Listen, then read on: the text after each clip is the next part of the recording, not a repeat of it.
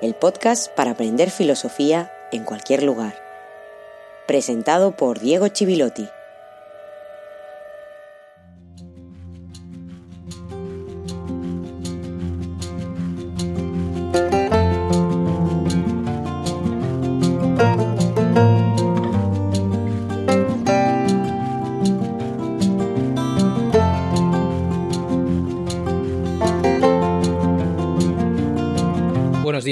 Tardes o buenas noches y feliz jueves filosófico número 103.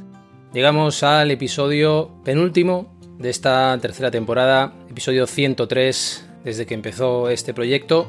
Un episodio dedicado a muchas personas, como venimos haciendo en los últimos episodios, dedicado a Fran Torres, a Pam Merin, señor Pollo, lo que me haces decir en este podcast, Xavier Justes, Humberto, Salva Colubriale, Bernardo Franco, José Carlos Hernández, Ana García y Ana, Coraima, Sergio Cordero y Tony. Muchas gracias a todos los que habéis sumado vuestro apoyo en los últimos episodios, en las últimas semanas, porque le estáis dando este empujón final que necesita filosofía de bolsillo.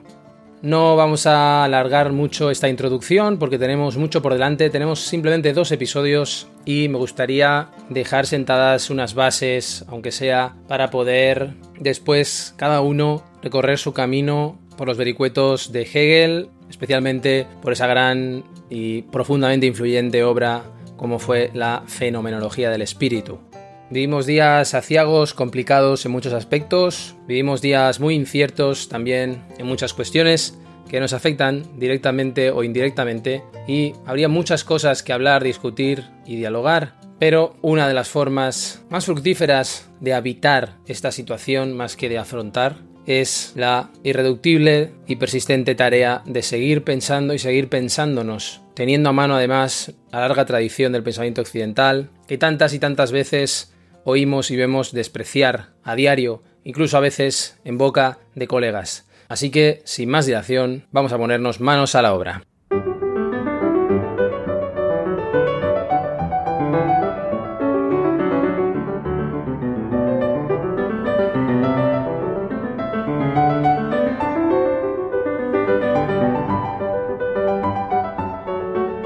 El último episodio fue el episodio en el que recuperamos, retomamos el hilo de Hegel tras el directo. Un episodio con muchos temas sobre la mesa, un episodio en el que comenzamos a matizar muchas cuestiones que se dicen y se piensan sobre Hegel. Cuestiones muy generales también abordamos, qué es la razón histórica para Hegel, esa razón superior, cómo se dirime en esa razón, en esa forma de racionalidad, la cuestión subjetiva y objetiva, y nos acercamos a su crítica de la filosofía, su crítica al dogmatismo, su crítica al escepticismo, su crítica a esos extremos, pero también al romanticismo filosófico que quiere llegar de manera inmediata a la realidad o a un fondo de la realidad, al que no se puede llegar de manera inmediata porque si algo es el pensamiento hegeliano es una reivindicación de la mediación, de la mediación intelectual, del proceso necesario para pensar, para actuar, para transformar el mundo. Eso tiene mucho que ver también con la dialéctica, que es un concepto que vamos a abordar en estos dos episodios que nos quedan. Vimos que 1807 es un año simbólico, es el año de la publicación de la fenomenología, pero también es un año importante en el contexto histórico que de una manera u otra dialoga, aunque sea de una forma invisible, con lo que está escribiendo Hegel, con lo que está pensando y con su idea de la filosofía absoluta, ese conocimiento de la historia del pensamiento que debe superar de alguna manera la labor del historiador o completar, digamos, aquello que el historiador deja abierto, deja sin abordar. Lo que deja sin abordar es el sentido histórico, es el telos, es hacia dónde se conduce la historia. Y con eso terminamos. El telos, ese concepto griego que tratamos ya en los primeros episodios al hablar de Aristóteles, que tiene que ver con el concepto de teleología, cuando se habla de la visión teleológica de la historia, que tiene mucho que ver con la filosofía de la historia hegeliana, es crucial, como decía, para entender no solo la filosofía de la historia de Hegel, sino el pensamiento de Hegel e incluso diría el pensamiento idealista. Dicho esto, para situarnos, deberíamos trasladarnos a Heidelberg, Heidelberg, donde Hegel es nombrado catedrático en 1816, donde permanecerá solo un año para trasladarse finalmente a Berlín. En Berlín permanecerá desde 1818 hasta 1831, unos años en los que Hegel es muy conocido, es muy celebrado en la Prusia de la época, es el filósofo más célebre del Estado prusiano. Y en octubre de ese año, en octubre de 1818, cuando llega a Berlín, se dispone a dar una lección inaugural que todos esperaban oír. Un discurso que tendrá formulaciones y reformulaciones de el discurso inaugural en Heidelberg dos años antes, que ya conocemos, pero que ahora, con nuevos matices, nos sonará diferente. Te invito a que la recuperes en episodios anteriores en esta serie que estamos dedicando a Hegel, pero también la puedes recuperar en el bonus, por lo menos algunos fragmentos de ese discurso en Heidelberg, que va a recuperar después en algunos aspectos en Berlín, el bonus que dedicamos a Hegel y que también puedes recuperar desde la plataforma en la que nos estés escuchando.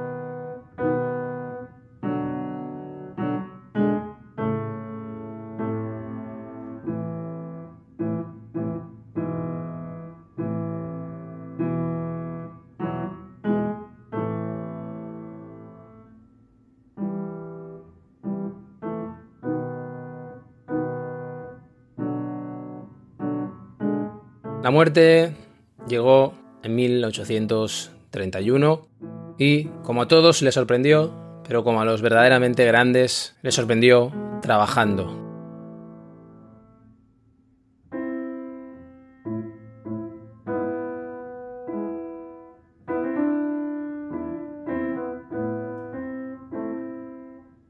¿Puede recordarse a quien trabaja en la construcción de un nuevo edificio independiente de ciencia filosófica en los tiempos modernos, la leyenda de que Platón transformó y revisó siete veces sus libros sobre la República. El recuerdo de esto debería hacer sentir más fuerte el deseo de disponer de tiempo libre para volver a elaborar 77 veces un trabajo que, por pertenecer al mundo moderno, tiene delante de sí un principio más profundo, un sujeto más difícil y un material más amplio para trabajar pero el autor, considerando la magnitud de la tarea, tuvo que darse por satisfecho con lo que pudo hacer, en la situación de una necesidad exterior, de la inevitable distracción debida a la magnitud y multiplicidad de intereses de la época, e incluso con la duda de que el tumultuoso ruido del día y la ensordecedora locuacidad de la imaginación, que se jacta de limitarse a esto, deje todavía lugar para el interés dirigido hacia la serena calma del conocimiento puramente intelectual.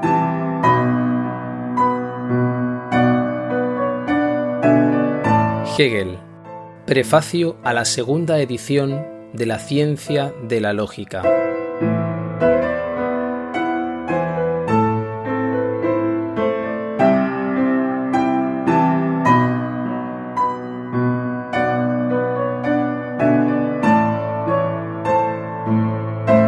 Prefacio que quizás, tan solo quizás, porque no lo sabemos, escribió en las últimas horas o en los últimos días de su vida.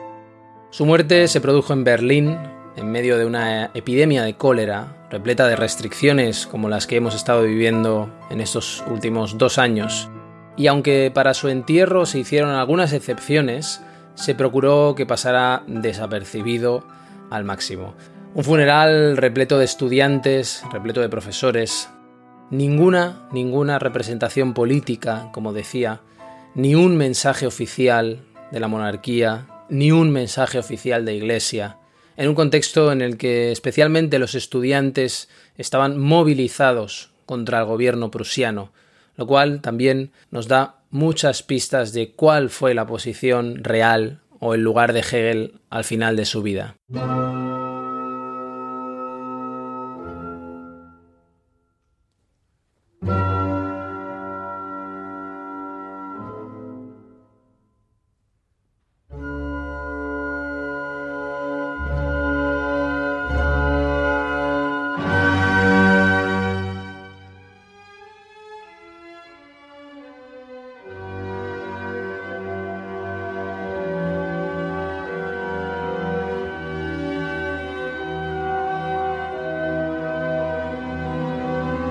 Vamos a hablar de el gran monumento filosófico de Hegel, la fenomenología del espíritu.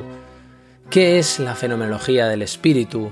Vamos a preguntarnos directamente eso después de tantos minutos, horas hablando de Hegel sin responder a esa pregunta.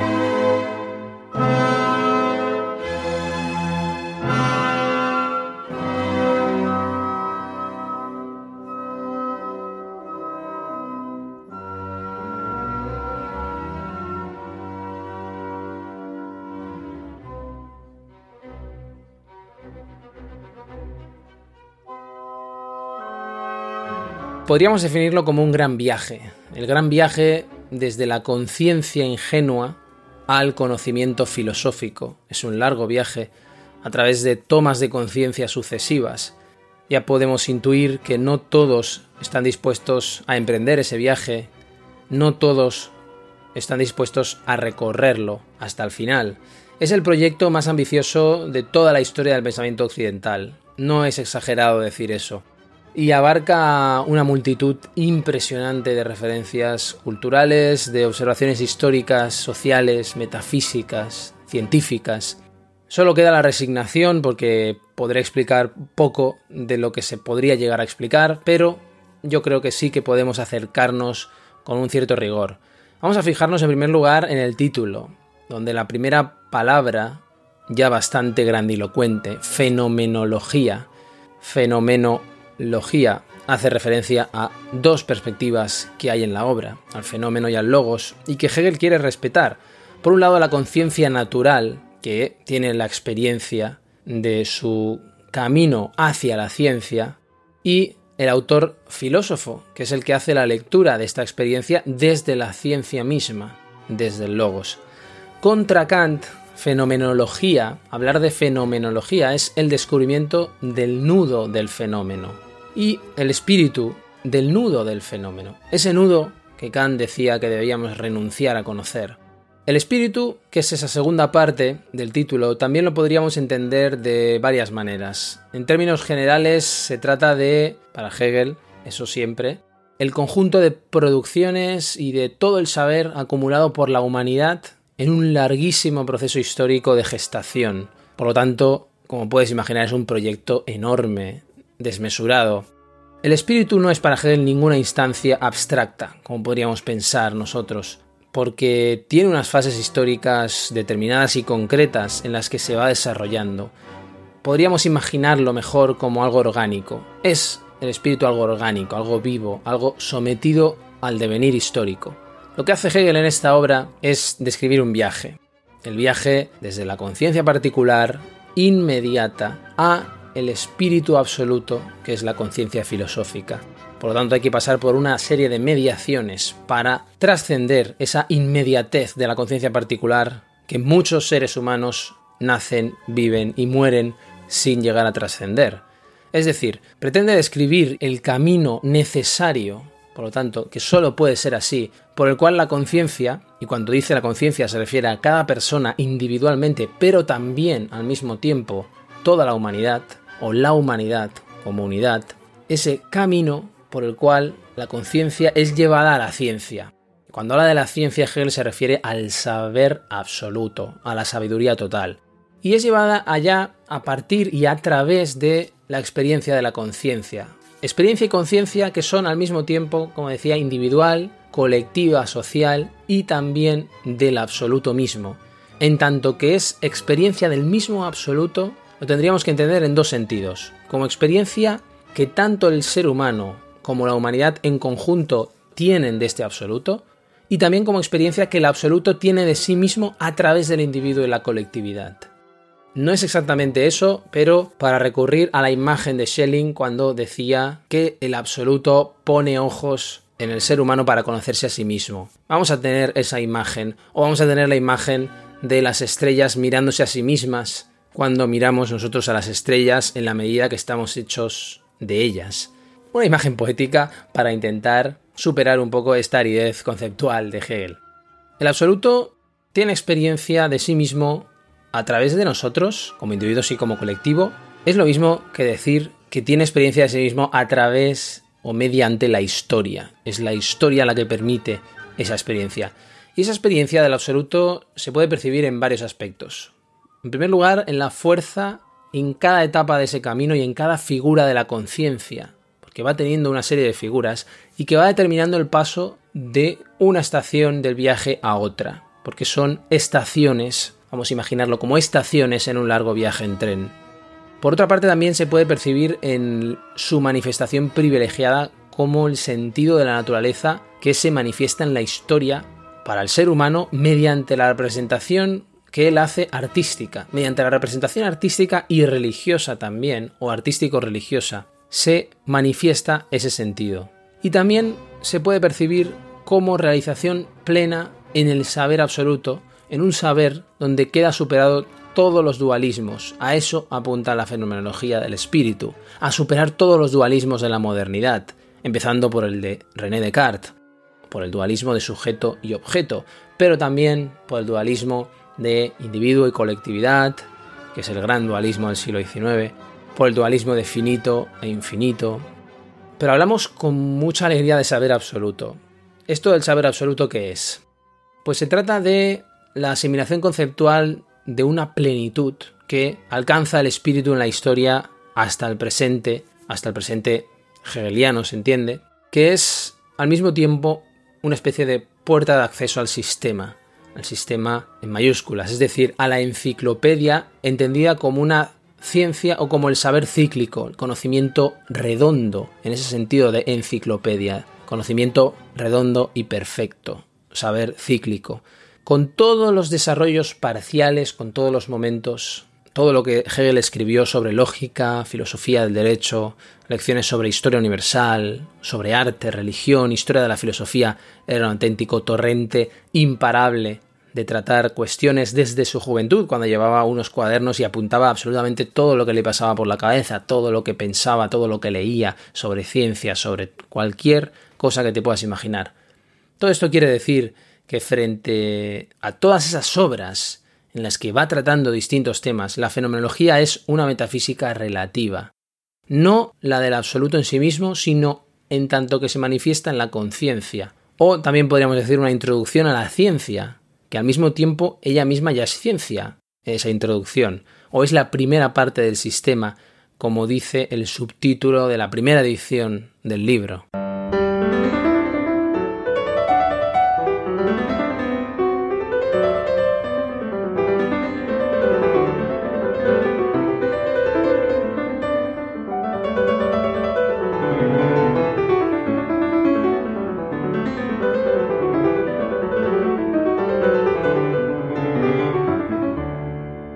Dicho que la conciencia tiene una experiencia y esa experiencia tiene lugar a diferentes niveles. Tiene experiencia a nivel sensible, artístico, político y están todas integradas en el espíritu.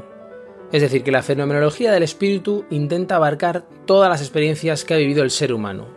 Lo que Hegel pretende es mostrar todas las experiencias de la conciencia a lo largo de la historia, él pensaba eso desde el todo, porque defendía que el todo es lo que garantiza la unidad, sin olvidar que es una totalidad que no está hecha, sino que se va haciendo, está en un proceso dinámico.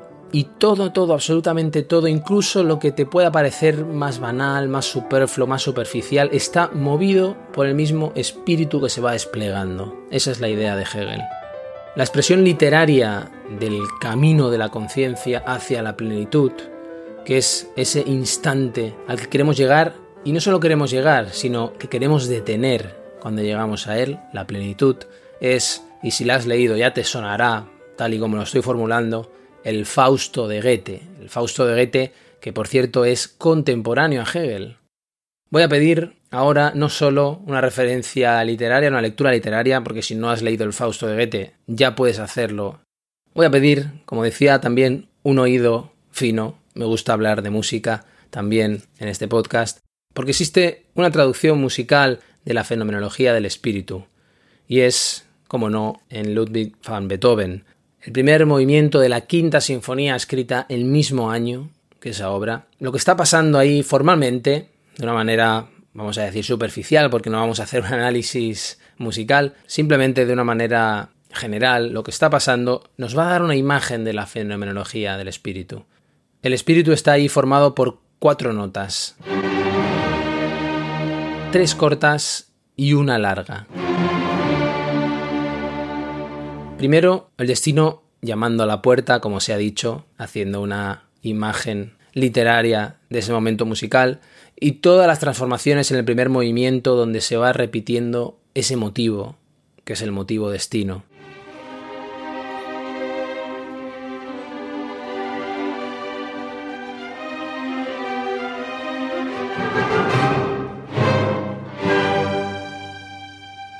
Después de la transición y el principio del segundo tema, el motivo en segundo plano constantemente sonando, cuando sobresalen a la superficie, que es la melodía, los intereses más banales y más cotidianos,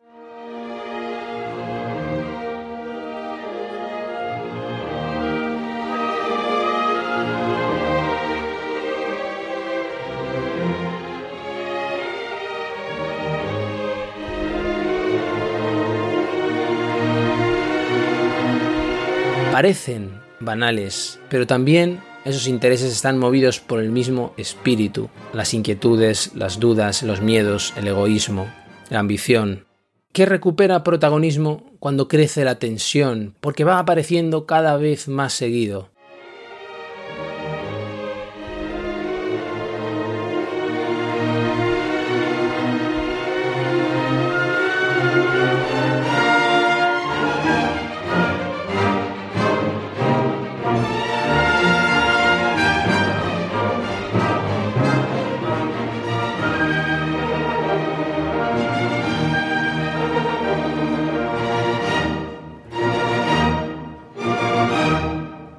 Final es la conciencia como razón.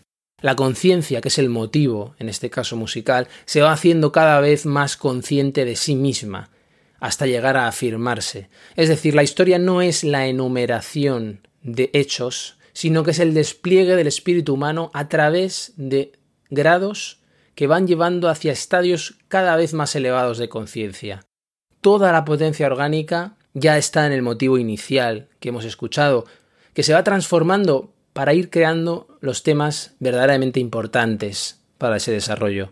Y por lo tanto la totalidad, el absoluto es el resultado de un proceso de crecimiento de un organismo vivo a lo largo del tiempo.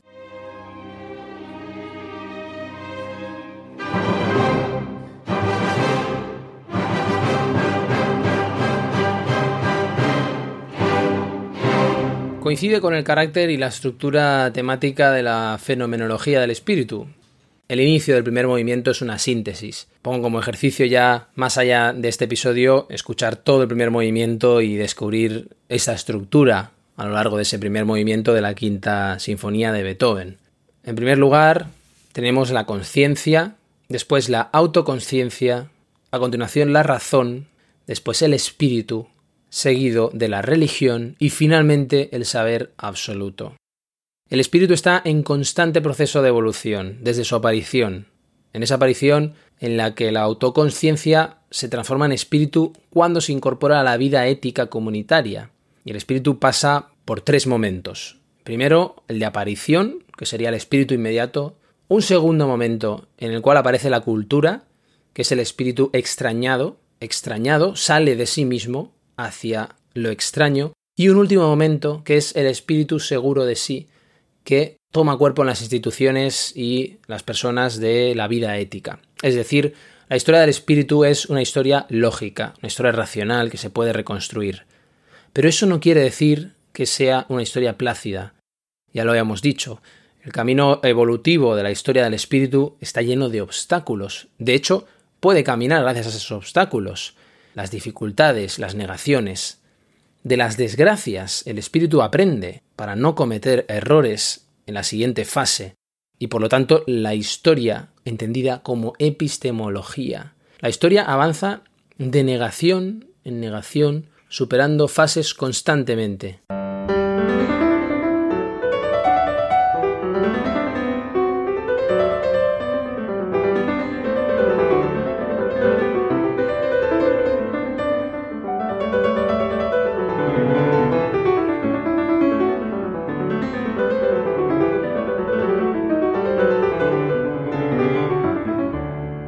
Vamos a hablar es el momento de dialéctica. ¿Qué es esto de la dialéctica y qué relación tiene la dialéctica con la reconciliación? La dialéctica está desarrollada y explicada de una manera sistemática, muy clara, en la ciencia de la lógica, que es de 1812, pero es fundamental para entender el alcance de la fenomenología del espíritu. Tiene diferentes significados. Por una parte, la dialéctica podríamos decir que es un método, es decir, un método es un camino, es una forma de acercarse y de conocer la realidad. También es un momento dentro del proceso de conocimiento que ahora describíamos. Es el segundo momento, concretamente, es el de antítesis, momento reflexivo, escéptico, previo al momento especulativo, lo que permite la mediación, de hecho es. Y es también algo muy importante y muy influyente para el pensamiento posterior. Para Hegel la dialéctica es la estructura misma de la realidad. La realidad es dialéctica, está hecha con esa estructura dialéctica. Es decir, que la realidad se mueve a través de negaciones. Sin la negación no podemos entender la realidad. Y se mueve a través de negaciones en un proceso constante que dispone de una razón intrínseca, un logos profundo que articula y que transforma esa realidad. La finalidad de la dialéctica en la filosofía hegeliana es construir la lógica de la realidad, construir una lógica de la realidad que es material, es decir, que la dialéctica es la capacidad de reconstruir el proceso de negación interno que construye toda la realidad.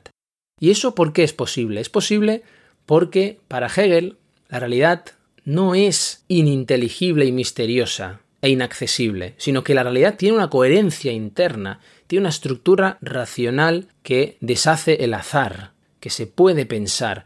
El alma de esa dialéctica es la negación. Es la negación que hay que entender como un momento en el proceso de construcción en el cual la conciencia va progresando. Un proceso que consta de tres momentos. Primero, la tesis o la afirmación, que es poner algo, lo inmediato, que también recibe el nombre en alemán de Ansich y equivale eh, en Aristóteles, por ejemplo, a la potencia, la dynamis, en oposición al acto, que es la energía, ¿no? Después, segundo lugar, la antítesis o la negación de esa tesis, que es la mediación del otro o de lo otro, también llama en alemán für sich, para sí, y equivale a la reflexión, al momento en el que se desdobla sobre sí misma y también a la autoadquisición como propia de aquello que solo era en sí, que solo era potencia de manera inmediata. Y finalmente, después de la antítesis, la síntesis o la negación de la negación, que es el universal, es el momento de la totalidad final a la cual ya apuntaba y ya, ya era en potencia, por eso hacía referencia a Aristóteles, ese momento inicial de la tesis. Podríamos comparar, y ya te lo puedes imaginar quizá, los momentos con las etapas de crecimiento de un individuo, la infancia, la adolescencia y después la madurez como negación de la adolescencia. Fíjate que la negación es la que nos permite pasar de una fase a otra, es decir, negar la fase que dejamos para pasar a la siguiente. Superar una fase significa negar la anterior, pero esa negación no es una destrucción, cuidado. Siguiendo ese ejemplo, no puedo destruir mi infancia, no puedo destruir mi adolescencia, lo que se trata es de incorporar los elementos que he negado en la fase anterior. Seguramente tengas la edad que tengas, piensas en el pasado y piensas que ese momento no está destruido, sino que está incorporado. Está incorporado aunque tú no estés en ese momento. Hegel, para hablar de esto, habla de la Aufhebung. Aufhebung, que es término hegeliano por antonomasia frente al cual muchos se desmayan, quiere decir al mismo tiempo que negación, quiere decir supresión, pero también conservación. Y seguramente lo podrás encontrar traducido muchas veces por el concepto de superación. Pero cuidado, es superar para conservar suprimiendo o para suprimir conservando.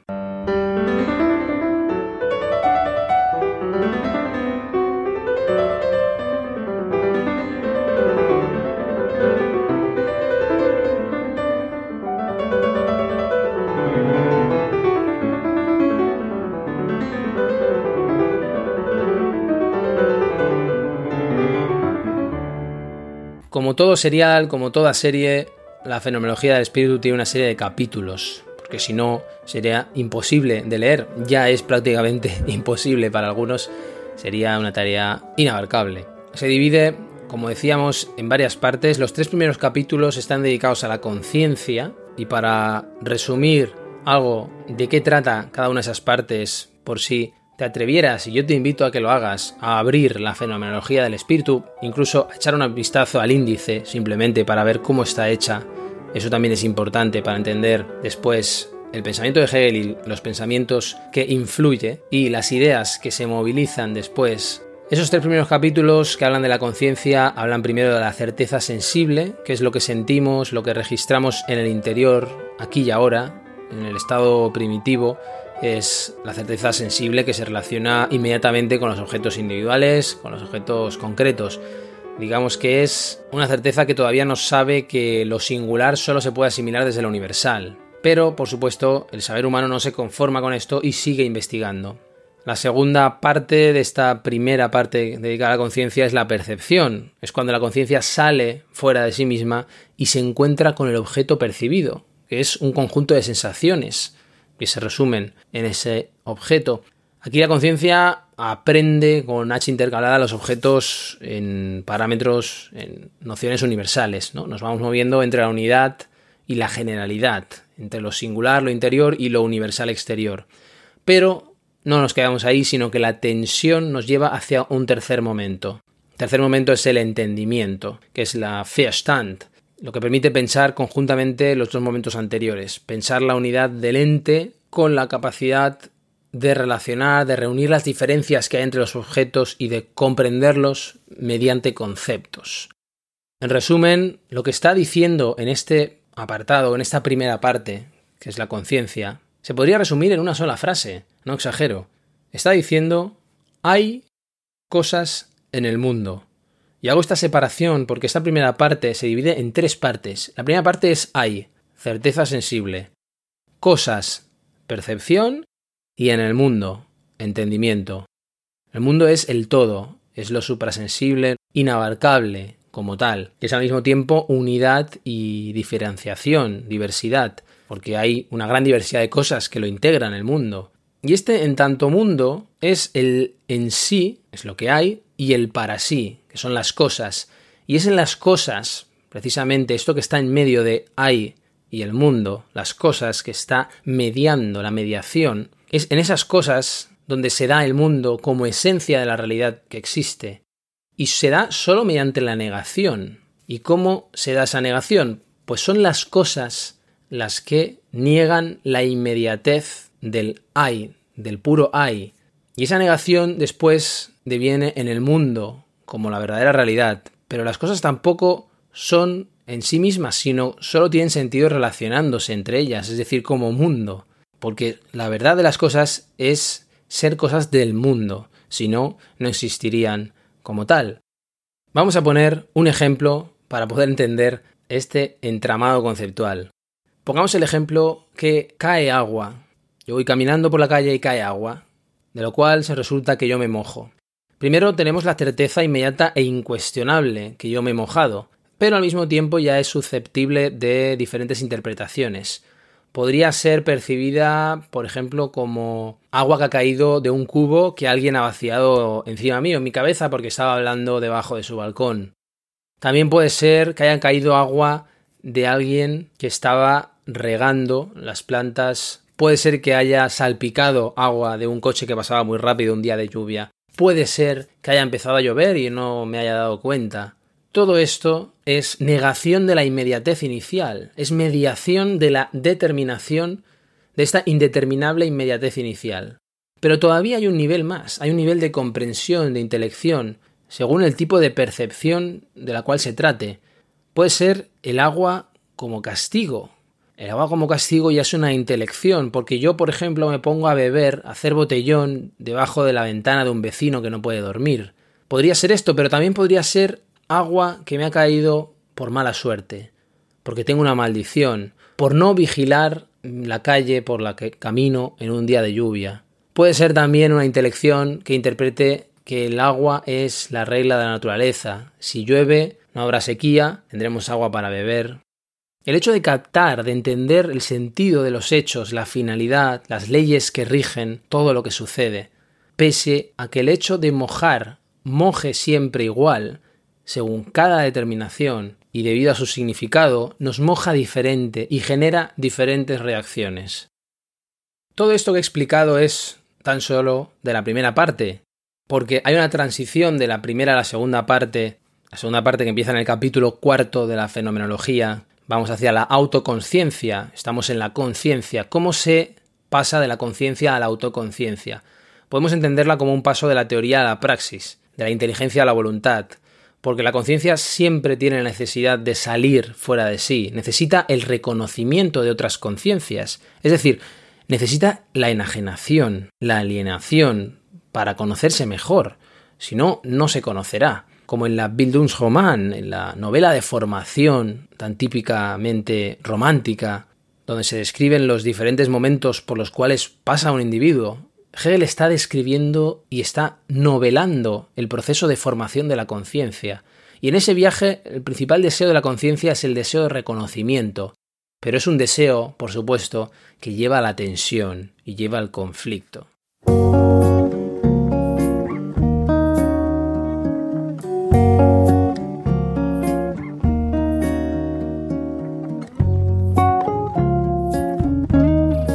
Libro en el bolsillo.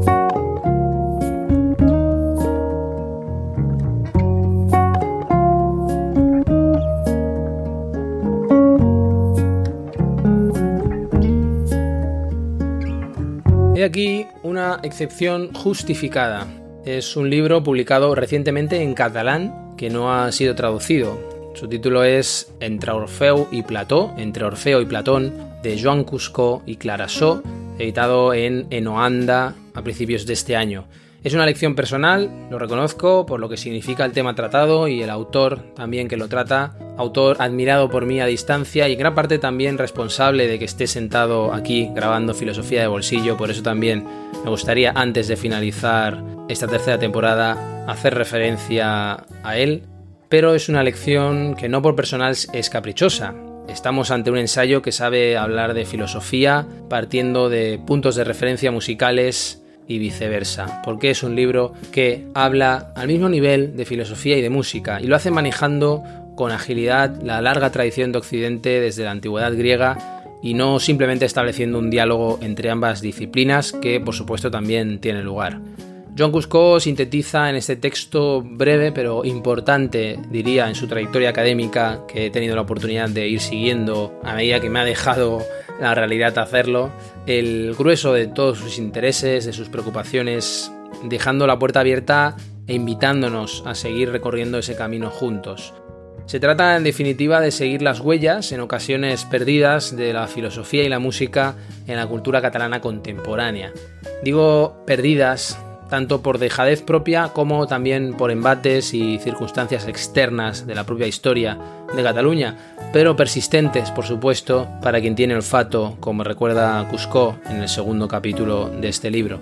Tras una presentación donde se define el proyecto de construir una visión global de las relaciones, diálogos, interferencias y complicidades entre la música y el pensamiento filosófico en la Cataluña contemporánea, el ensayo se divide en 13 breves capítulos al que sigue un epílogo rematado por una profusa bibliografía. Si bien algunos tienen más peso que otros, parece fundamental Francesc Pujols y la música, y música y filosofía, donde se tejen relaciones entre el filósofo Pujols y el compositor Jaume Paisa. En general todos siguen una misma estructura que suele descubrirnos el legado filosófico musical de movimientos intelectuales y autores de relevancia internacional que no han sido suficientemente atendidos o tratados. Así, por ejemplo, en la música y los filósofos encontramos ejemplos singulares en el siglo XX de músicos con un bagaje filosófico. De platonisma y nousantisma nos descubre las raíces platónicas del concepto de música en autores cercanos al nousantisma el noucentismo o novecentismo, traducido para los que no lo conozcan, es un movimiento cultural fundamental en la Cataluña de principios del siglo XX y algo parecido se hace después con la Renascença, un momento también importante en la historia cultural de Cataluña. A partir de entonces destacan en el volumen una serie de figuras entre los siglos XIX y XX, con una obra y un pensamiento destacado sobre los que queda mucho que estudiar. El compositor Antoni Nogués, el filósofo Francesc Pujols, que ya hemos mencionado, la dramaturga, traductora crítica y pianista María Carratalá, el biólogo y filósofo Antonio Uriol Anguera, el filósofo Diego Ruiz, interesantísimo, que requiere, según Cusco, una monografía entera, y así podríamos seguir en manos de, diría, una autoridad en la materia como es Cusco, gran investigador en el pensamiento catalán y en todos los vericuetos que ha tenido que sufrir, entre comillas, el pensamiento catalán, vericuetos históricos por su contexto en los últimos 100, 150 años, pero también ha tratado autores de épocas anteriores, en resumen, un libro muy sintético, bien estructurado y tremendamente sugestivo para seguir investigando los tesoros filosóficos y musicales de Cataluña en el siglo pasado, que nos ayudan no solo a comprender los del presente, que deberíamos atender mucho más, sino a trabajar también por construir aquellos dignos de ser rescatados para una tradición cultural siempre en vías de construirse y reconstruirse, de rebrotar y sobrevivir, como decía Francesc Pujols y lo recuerda la entrada del Museo Dalí de Figueras, a sus ilusos enterradores.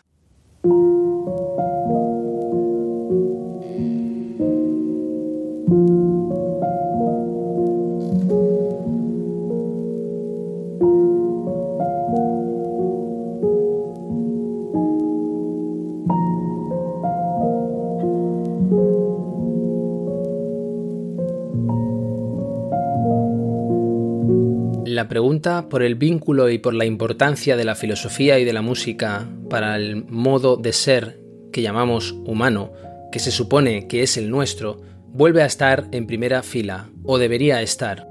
Y por eso mismo es urgente retomar el camino hecho para saber de dónde venimos. Un debate que en 1980 Antonio Uriol y Anguera ya tenía claro, huyendo del pesimismo de compositores como Penderecki un debate que no puede vivir ni desplegarse al margen de los recientes desarrollos científicos y de los trabajos llevados a cabo en ámbitos tan diversos como la neurociencia y la antropología. Un debate que no puede ser, pese a diferentes opciones filosóficas que conviven en la sociedad actual, reaccionario, como lo es la filosofía de la música conservadora que bajo el paraguas de Gustavo Bueno y de Platón hace desde Valencia Vicente Chuliá la filosofía de la música abraza, como dicen Alessandro Arbó y Manuel Valls, aspectos y ámbitos diversos y es muy transversal y llena de propuestas y de repropuestas a lo largo de los siglos XIX y XX, y lo debemos tener en cuenta. La pregunta pel lligam i per la importància de la filosofia i de la música per al mode d'ésser que denominen humà, que se suposa que és el nostre, torna a ser primera fila, o hi hauria d'estar, i per això mateix és urgent reprendre el camí fet per saber d'on venim. Un debat que l'any 1980 Antoni Oriol i Anguera ja tenia clar, fugint del pessimisme de compositors com Penderecki. Un debat que no pot viure ni desplegar-se al marge dels recents desenvolupaments científics i dels treballs duts a terme en àmbits tan diversos com la neurociència i l'antropologia. Un debat que no pot ser malgrat les diverses opcions filosòfiques que conviuen a la societat actual, reaccionari, com ho és la filosofia de la música conservadora que sota el paraigües de Gustavo Bueno i de Plató fa, des de València, Vicente Chulià. La filosofia de la música abraça, com diuen Alessandro Arbó i Manuel Valls, aspectes i àmbits diversos i és molt transversal i plena de propostes i de repropostes al llarg dels segles XIX i XX, i ho hem de tenir en compte. Joan Cuscó Entre Orfeu i Plató Filosofia i música en la cultura catalana contemporània. Editorial Enoanda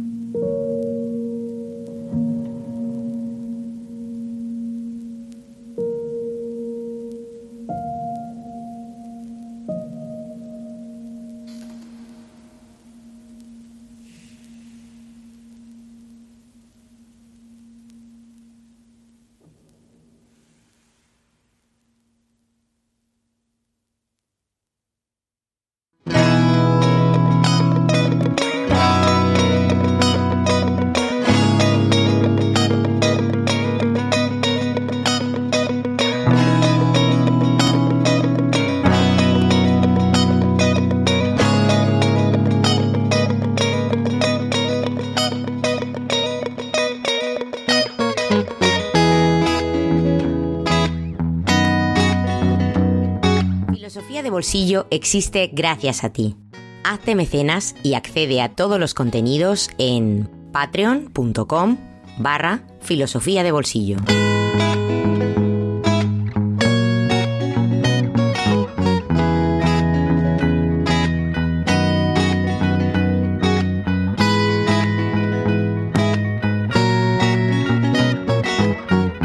No quiero añadir nada más a este capítulo larguísimo, larguísimo y espero que dentro de la indigestión mínimamente digerible. Simplemente me queda emplazarte al próximo episodio en el que vamos a cerrar este largo viaje por la fenomenología del espíritu de Hegel. Y ese cartel debería ser suficiente para no perdérselo. Así que te espero aquí el próximo jueves, como cada jueves filosófico, en Filosofía de Bolsillo. Hasta pronto.